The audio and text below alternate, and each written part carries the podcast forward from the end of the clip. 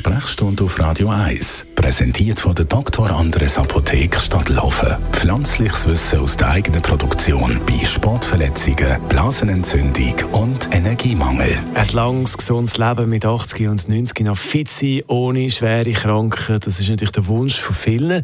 Auch in der Medizin beschäftigen wir sich immer stärker mit der Frage, wie kann man die Gesundheitsspanne von uns Menschen verlängern. Der Begriff Longevity hören wir immer wieder in diesem Zusammenhang. Merlin Guggenheimer, Radio 1 Arzt, wo stehen wir denn da in der Medizin?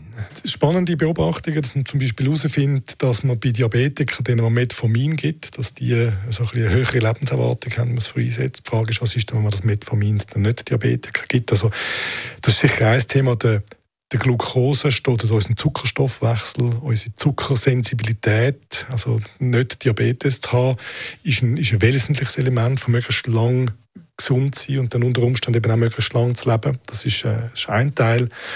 Dann gibt es andere Medikamente, die möglicherweise in unsere Zellteilung eingreifen. Wir haben einen Zellteilungsapparat, alle unsere Zellen teilen sich.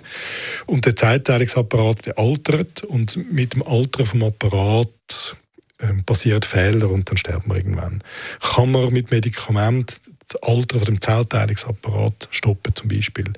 Und da gibt es Leute, die Medikamente schon zu sich nehmen, die möglicherweise effektiv sind, aber auf der anderen Seite auch ein Nebenwirkungspotenzial, das man noch nicht ganz überschauen.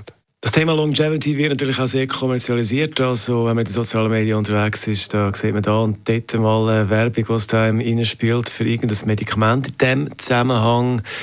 Wenn man sich wirklich möchte befassen mit dem Thema, was kann man da machen? Mache ausnahmsweise Werbung für ein Buch. Äh, es gibt sicher unter unseren Hörern einige, die einen Podcast hören von Peter Attia. Das ist einer von den Doktoren, der sich verschreibt. Äh, dieser Frage, die Podcasts sind anspruchsvoll, die gehen manchmal zwei Stunden und man braucht doch einige Vorkenntnisse in meinen Augen.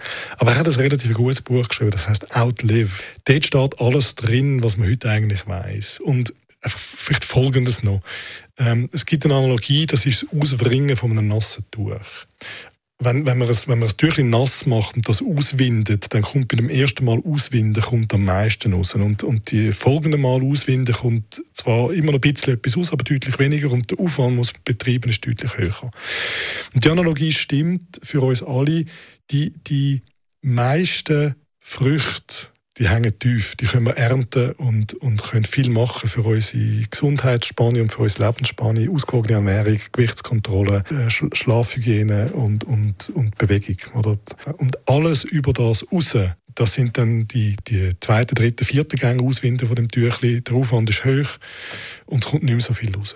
Also eigentlich sollte im Fokus sein, möglichst lang gut zu leben und nicht irgendwie da den Tod sozusagen abzuschaffen. Ja, das, ähm, ich glaube, also zum Beispiel mit Peter Attier geht es nicht um das. Also der Tod, der ist unvermeidlich bis zum heutigen Zeitpunkt und ich sehe nicht, dass wir den überwinden können.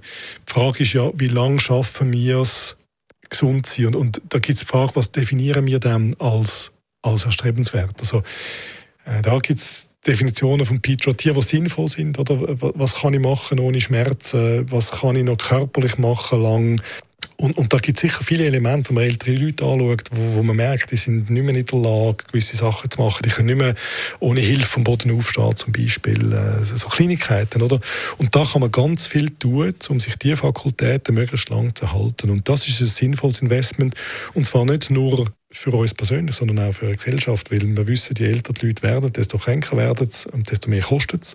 Und wenn jeder einen Beitrag macht, um das zu verhindern, und möglichst lange versucht, sich selber präventiv gesund zu halten, dann wären unsere Gesundheitskosten auch ein bisschen tiefer. Unser Radio 1 als Merlin Guggenheim war das. Sprechstunde Gesundheit hier zum Nachlesen als Podcast. Das ist ein Radio 1 Podcast. Mehr Informationen auf radio1.ch.